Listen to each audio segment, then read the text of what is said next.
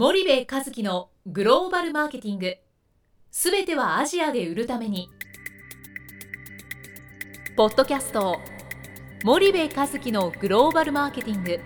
すべてはアジアで売るためには過去10年間で1000社以上の海外展開の支援を行った森部和樹がグローバルマーケティングを分かりやすく解説します。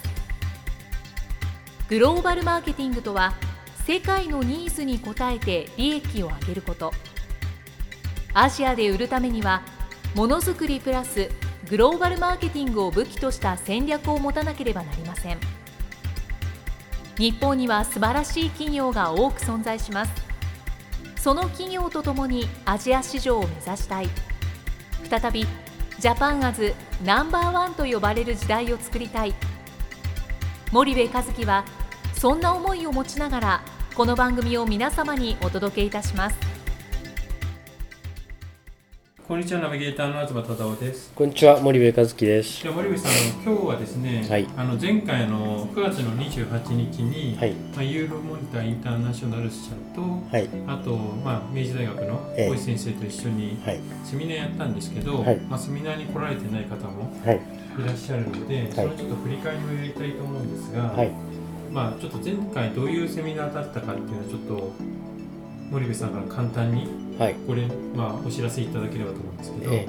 あのスパイダーグローバルマーケティングセミナーっていうのを定期的にやっていてでえっ、と前回は主催がまああの当然弊社なんですけども特別協賛でえーユーロモニターさんに参加していただいてうん。でまあ3部構成だったんですね。はいで一部が基調講演で ASEAN では拡大する中間層を狙えということで明治大学経営学部の大石教授、はい。もう皆さんご存知グローバルマーケティングのお権威とはい。いうので基調講演していただいて、はい。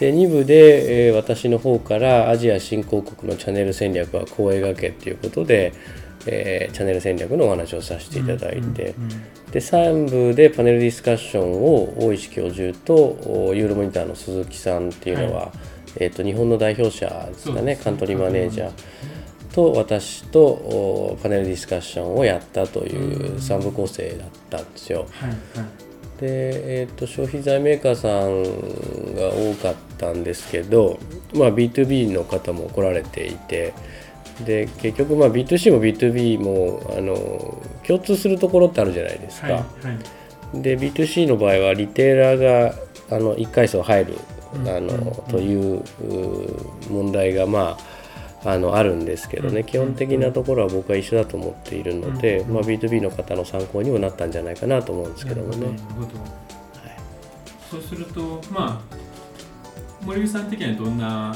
セミナーだったと振り返るとえっとね、今回その初の取り組みでユーロモニターさんに特別協賛していただいたおかげで、うん。データから読み解く ASEAN 市場っていうサブタイトルがついてるんですよ。はい。で基本的には、えっと大石先生の基調講演も私のお講演もうん。そのユーロモニターのデータを使ってそこからいろんなことを読み解いてったんですよね。はいはいはい。だからそういう意味ではなんかいろんなことをね数字で、えー把握できたうん。あいい機会だったんじゃないかよりより具体的なそうですね、うん、お話でその P&G が強いとかネスレが強いとかってふわっとした話じゃなくてうん。どれぐらい強いのとシェアベースでね。はいはい。でそのシェアベースでこれぐらい強いっていうところの要因がどこにあってはいでそこから日本企業は何を学べるのかっていうんうそんなお話だったかなと思いますね。な。るほどなるほど。そうするとまあちょっとお見せはできないのが残念なんですけども、はい、どういったデータを用いて、どういった内容の、うん。まあ、講演をし,、まあ、したのかっていうのを振り返っていただくと、うん。どんな感じ、まあ、森部さんのパートで構わないうん。どんな感じだったんでしょうか、うん、まずね欧米メジャーに学ぶ ASEAN チャンネル構築ということでねそのいかに欧米メジャーが強いのかっていうのをユーロモニターのデータを使って、はい。えーまあ、ご紹介をしてったんですけどね、あの特に日系企業さんがその難しさを感じてるっていうのは ASEAN の中でも VIP と言われるベトナムインドネシアフィリピン。うんうんでなぜここで難しさを感じるかっていうと当然その TT 伝統小売の比率が圧倒的に高いからという話になるんですけども、はい。この市場で例えばえーベトナムなんかでいうとねはい。ヘアケアのカテゴリーでユニリーバーのシェアって37.5%あるんですよ。うーん2014年度ベースで、はいで P&G が28.7%あるんですよね、うんでこの2つで65%以上のマーケットシェアを持ってるって、はいはい。まあものすごいじゃないですか。ですね。であとってもうほとんどおなんか数パーセントとかコンマ数パーセントみたいな話でうんで日経なんていうのは上位のランキングには全く出てこないという状況なんですよね。うん。で次にインドネシアなんかでもやっぱりユニリーバーと P&G は上位を占めていて、はい。ユニリーバーが 42.3%P&G が29.3%、はい。ここでもまあ7割近い7割超えてますよね。そうですね。うん。でこれだけ強いっていうのをそのまず数字で見ていただいたっていうのが一つなんですよね。はい。ライオンさんも入ってるんですけどね、うん。えーのインドネシアなんかはね。マンダム結さんなんか構もマンダムも入ってて、はい。えー日経では、えーまあ、5位ぐらいになるのかな。ライオンさん6位ぐらい5位か、そうね。うん、でも結局5.2%なんですよね、だからインドネシアマンダムは強いってあの言ってるじゃないですか、はい。まあヘアケアのあのカテゴリーで言うと4位なんですけど7.6%ということなので、まあ、ユニリーバー P&G がいかに、えー強烈かということを、まあ、学んでいただいて。はいはい。でこれまたフィリピンでも一緒で、はい。ユニリーバーが41.7って、うんまあ、4割超えてますよね一社でね。うんうんで P&G が23.3%なので、うん。まああのこんな市場ですとうん。いうのを見ていただいたっはいていう感じですかね。もう圧倒的に、まあ、ユニリーバーと P&G の 市場になってしまそうっていると。ですね、そうですね。で、それに対して日系の多くのメーカーは、いや、ユニリーバーだもん、P&G だもん、あれだけ多くのプロモーションフィーかけて、広告費かけてやるから、うん。私たちにはとても真似できないよはいっていう印象なんですよね、うん。日本のメーカーっていうのは。うん。ただ、グローバル競争をするっていうことは、この人たちと戦っていくわけで、はい。彼らがなぜそれだけの巨額のそのプロモーション投資をできるかっていうとやはりチャンネルがしっかりはい確立されてるので、プロモーションを打ってもチャンネルを通じて商品が流れるっていう、そういう構造なんですよね。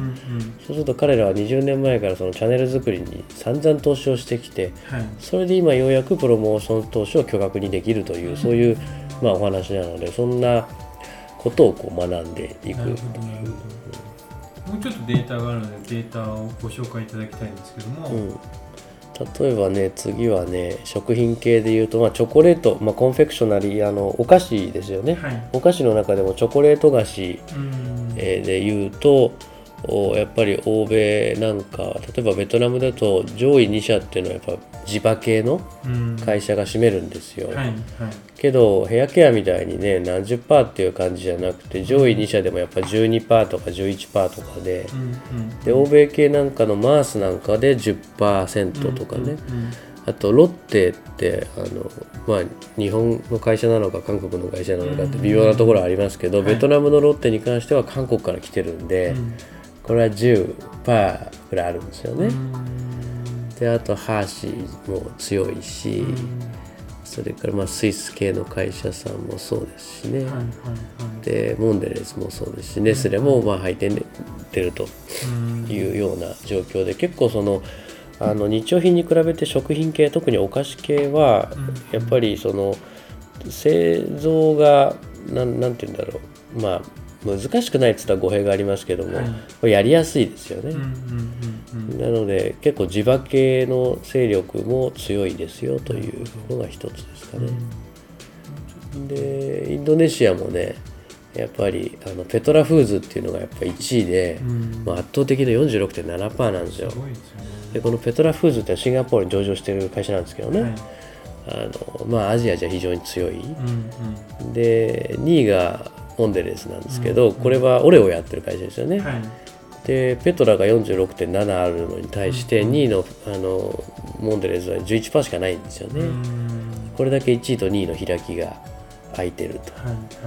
で僕の大好きなフェレロのチョコ、フェレログループも10%ぐらいなんですよね、だからまああの日系プレイヤーはほとんど出てこないっていう、はい。そんな状況なんですよね、フェレロっていうのはどういうチョコレートなんですか？えっとねあの空港とかでよく売っていはい。る3つ入りとか4つ入りで丸いやつでなんかあの周りにナッツの砕いたやつがついてはい。ボコボコっとしててね。はい。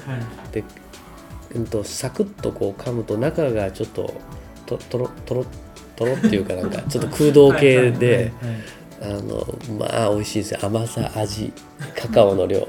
もうね最高にいいチョコなんですけどね。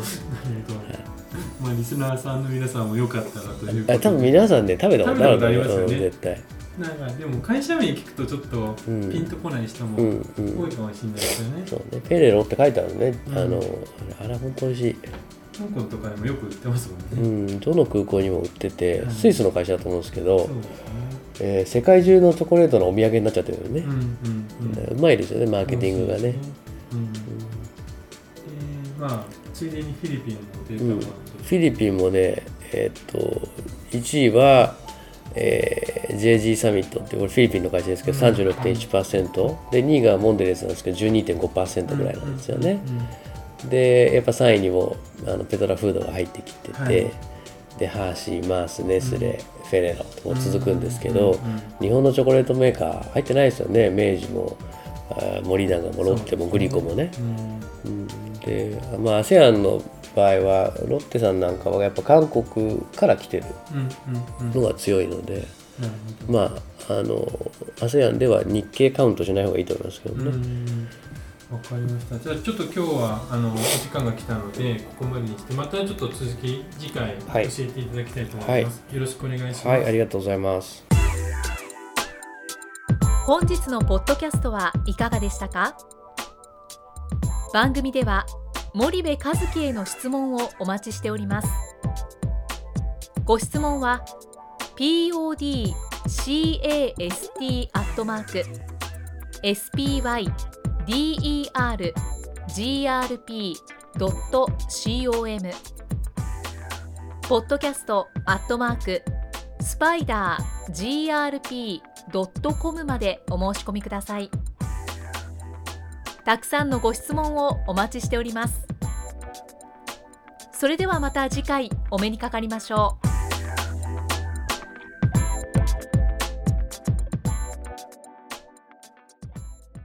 森部和樹のグローバルマーケティング。この番組はスパイダーグループの提供によりお送りしました。